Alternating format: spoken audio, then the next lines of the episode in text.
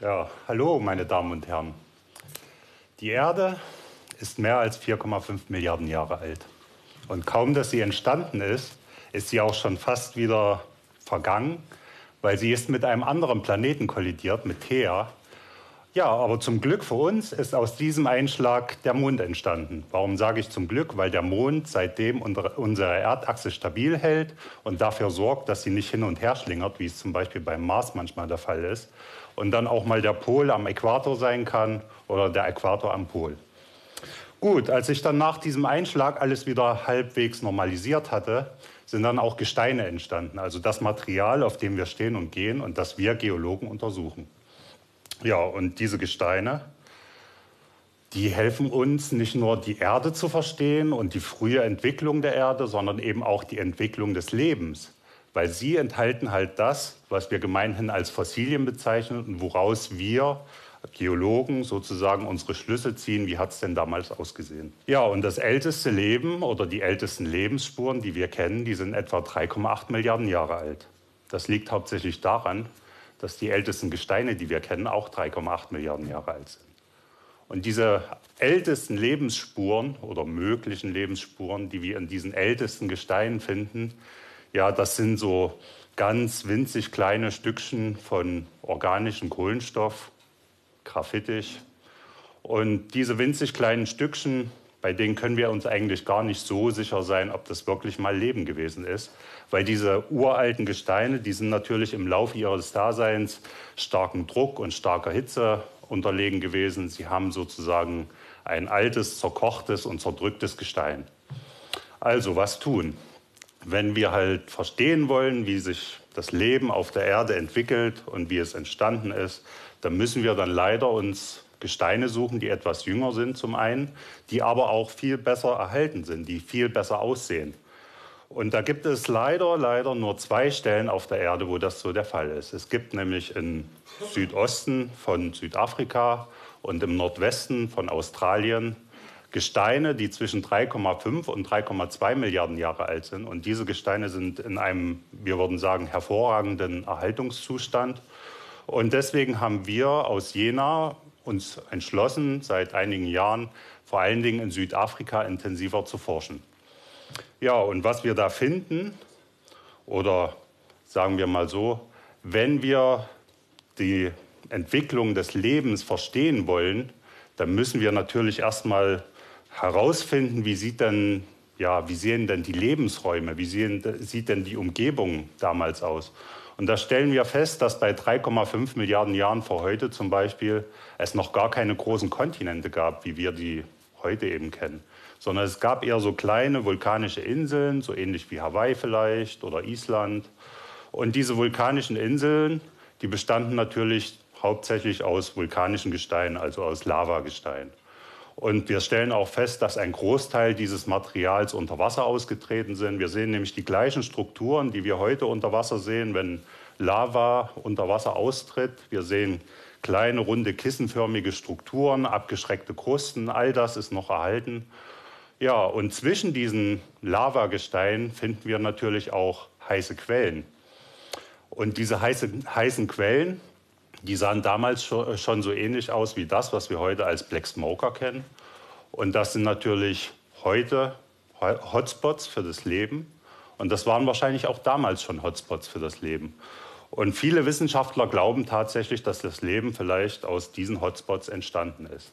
Allerdings, wenn man es halt wirklich genau nimmt, muss man sagen, dass die ältesten Fossilien, die wir kennen, das sind halt nicht, die, die sind halt nicht an diesen ja, hydrothermalen Quellen zu finden, sondern man findet sie äh, in eher flachen, ehemaligen flachen Meeren. Und man sieht so kleine Domstrukturen, die können von 5 cm bis 5 Meter groß sein. Und diese Domstrukturen, die sind genauso, wie man sie heute auch noch findet, im Westen von Australien zum Beispiel, in Shark Bay. Genauso sind die ausgebildet. Und was wir da in Shark Bay haben, das sind Kolonien von Bakterien. Das sind, die bilden dann einfach diese Döme, die wachsen nach oben, wollen zum Licht.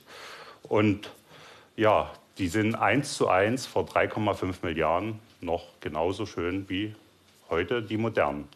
Wir können also sagen, wir haben ein ja, Morphofossil, eine morphologische Struktur, die es schon seit 3,5 Milliarden Jahren ununterbrochen gibt. Stellen Sie sich das mal vor. Einige Wissenschaftler denken inzwischen sogar, dass es diese Stromatolite, so nennt man die, sogar schon seit 3,7 Milliarden Jahren gibt. Ja, und dann, dann kommt erstmal eine große Lücke. Also zwischen 3,5 und 3,2 Milliarden Jahren, da sehen wir natürlich immer noch ganz viele Gesteine. Und diese Gesteine, die sind halt im Großen und Ganzen vulkanischen Ursprungs. Und wir sehen auch Tiefwassergesteine dazwischen, also das Material, was sich am Ozeanboden abgesetzt hat. Und in diesem Ozeanbodenmaterial finden wir auch Spuren von organischen Resten, die uns sagen, es muss damals im Ozean auch schon Plankton gegeben haben. Und wir finden auch immer mal wieder diese Stromatoliten dazwischen, aber mehr eben auch nicht. Also was tun?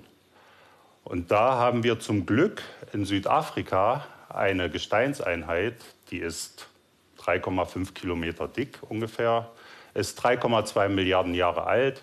Und diese Gesteinseinheit, die sogenannte Moody's-Gruppe, die war jetzt in den letzten Jahren hauptsächlich im Fokus unserer Forschung in Jena. Und wir konnten halt zum einen erstmal feststellen, dass diese Einheit die erste Einheit ist, die halt einen wirklichen oder einen kleinen Kontinent zeigt, der schon so ähnlich funktioniert hat, wie heutige Kontinente eben auch funktionieren. Wir konnten sehen, dass es da schon Flüsse gab, große fluviatile Ebenen, es gab schöne Strände und es gab auch tidale Ebenen, also so Ebenen eben wie das Wattenmeer. Und wenn wir uns jetzt so als Wissenschaftler versuchen, in die damalige Zeit zurückzuversetzen, stellen wir natürlich auch fest, auch wenn die Strände schön waren, es gab auch vieles, was für uns eher unbequem gewesen sein würde oder wäre. Und wir stellen uns vor, wir stehen an so einem, so einem Strand und was wir sehen, ist halt eine kleine, laue Sonne, die im Westen untergeht Allerdings ein riesiger Mond, der hinter uns dann im Osten aufgeht. Das liegt einfach daran, dass die Sonne damals vor über drei Milliarden Jahren noch nicht ihre heutige Kraft entwickelt hatte. Aber auf der anderen Seite war der Mond halt viel näher zur Erde. Deswegen wäre er halt um einiges größer als heute. Aber trotzdem, trotz der lauen Sonne, hätten wir halt Temperaturen, die uns sehr unangenehm wären. Es wäre eigentlich schon zu warm für uns. Und das liegt einfach daran, dass die Atmosphäre voll war mit Treibhausgasen, mit Wasser, CO2 und mit Methan. Die haben natürlich die Atmosphäre aufgeheizt. Und auf der anderen Seite muss man sagen, wenn man dann an so einem Strand steht und merkt, hm, irgendwie riecht es hier komisch, nach faulen Eiern, Schwefelwasserstoff liegt in der Luft, dann wird man auch ganz schnell dann von der Flut heimgesucht und es entbrennt sich halt sozusagen ein Zweikampf zwischen, werden wir jetzt ersticken, werden wir jetzt ertrinken.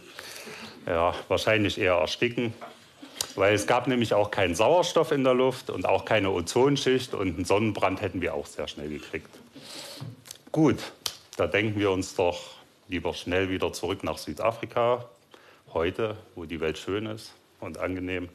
Ja, und was wir da sehen in den ja, Gestein, die halt da noch anstehen, die es da noch gibt, ist, dass diese tidalen Ebenen zum Beispiel, die halt wie das heutige Wattenmeer waren, wo halt Ebbe und Flut ständig drüber ge gegangen sind, die hatten halt einen Untergrund, der im Gegensatz zum Wattenmeer eher fest war, aber glitschig gleichzeitig. Und das liegt einfach daran, dass diese Ebenen von riesigen kilometerweiten Matten überwachsen waren von mikrobiellen Organismen. Und solche Matten finden Sie auch heute noch, nämlich an den Küsten Tunesiens oder des Persischen Golfs. Und wir können auch sehen, wie da kleine Domstrukturen sich aufwölben, wie kleine Büschel nach oben wachsen. Und sowas zeigt uns dann, dass diese mikrobiellen Organismen sogar schon Photosynthese betrieben haben. Ob das dann oxische Photosynthese war, ob sie halt Sauerstoff produzierten, das wissen wir nicht so genau. Das können wir jetzt auch nicht mehr feststellen. Aber Photosynthese gab es schon. Und ähm, ja, wir haben uns dann natürlich gedacht, wie ist denn das, wenn der Übergang, also so eine tidale Ebene ist ja der Übergang vom Ozean zum Land. Und wenn der Übergang schon so überbevölkert war eigentlich, wie ist denn das dann, wenn, wenn wir jetzt wirklich mal auf den Kontinent gehen, wenn wir uns diese Flussebenen anschauen? Und dann haben wir halt festgestellt, dass die Flüsse damals mit einer sehr hohen Geschwindigkeit, mit sehr viel Energie von den Bergen runtergekommen sein müssen und sich dann erstmal in die Ebene ergossen haben, schön verzweigt haben und dort eine Überflutungsebene bildeten, die dann in regelmäßigen Abständen ausgetrocknet ist. Und während dieses Austrocknens haben sich dann halt Böden gebildet. In den Böden, wenn sie Wasser verdampfen, hat sich dann halt Kalk und Gips abgelagert. Das ist ähnlich wie in einem Kochtopf, wenn Sie den zu Hause stehen lassen. Wasser geht weg, Sie haben eine, äh, ja, eine Kalkkruste drin. Und ähm, diese Gipse, die wir dort gefunden haben, das ist auch tatsächlich was Einzigartiges für diese Zeit. Es gibt halt noch eine Milliarde Jahre später, also vorher gibt es keinen Gips und eine Milliarde Jahre später finden Sie auch keinen Gips. Ja, und aber wenn wir jetzt mal auf die Böden wieder zu sprechen kommen, denken Sie mal nach, überlegen Sie, was ist denn an so einem Boden so Besonderes? Also wenn wir heute einen Boden uns anschauen, der ist doch voller Leben. Also in Mooren zum Beispiel, da haben sie Böden, die bestehen halt komplett aus organischem Material. Und ja, vieles davon ist halt mikrobiell. Und selbst in den kargesten Gegenden, in den Wüsten Atakamas, da finden sie im Boden immer noch winzig kleine Organismen, Bakterien zum Beispiel, die dort überleben können. Ja, und ähnliches haben wir dann halt auch in den uralten, 3,2 Milliarden Jahren alten Böden ähm, in Südafrika gefunden. Wir haben halt festgestellt, dass in diesen Gipskrusten und in diesen Gipsknollen, die uns dort erhalten geblieben sind, noch immer organische Reste drin ja, zu finden sind. Und wir konnten sogar zeigen, anhand dieses Gipses und anhand eines zweiten Minerals, das wir in den Böden finden, nämlich Pyrit, was Sie gemeinhin vielleicht als Katzengold kennen, ähm, wie der Metabolismus dieser Mikroorganismen damals funktionierte. Weil beide, diese, beide Minerale enthalten nämlich Schwefel und Schwefel ist ein Element, was halt für das Leben elementar ist, könnte man sagen. Ja, und es gibt Mikroorganismen, die atmen Schwefel und die tun dabei von dem einen Mineral den leichteren Schwefel nehmen, scheiden den wieder aus und dieser ausgeschiedene Schwefel, der bildet dann das andere Mineral. Und dieser Unterschied, den konnten wir messen und konnten zeigen, dass ja, das Leben damals nicht nur an Land schon vorhanden war, sondern eben an Land auch ähm, ja, Schwefel geatmet hat. Ja, und wenn Sie jetzt so überlegen, dann können Sie eigentlich mitnehmen, dass das Leben schon seit mindestens 3,8 Milliarden Jahren auf der Erde existiert hat und Sie haben vielleicht auch gelernt jetzt, dass Mikroorganismen eigentlich mindestens drei Milliarden Jahre, also die ersten drei Milliarden Jahre des Lebens dominiert haben. Biologen gehen sogar so weit oder ist eigentlich anerkannt, dass zwei von drei definierten Lebensdomänen, auf, äh, ja, die wir halt so für uns definieren, eben Mikroorganismen sind. Das sind die Bakterien und die Archeen. Und diese Bakterien und Archeen, die haben eigentlich auch bei jedem Massenaussterben, was wir so bis heute kennen, über die dritte Lebensdomäne, nämlich uns Mehrzeller, eigentlich nur müde lächeln können. Dankeschön.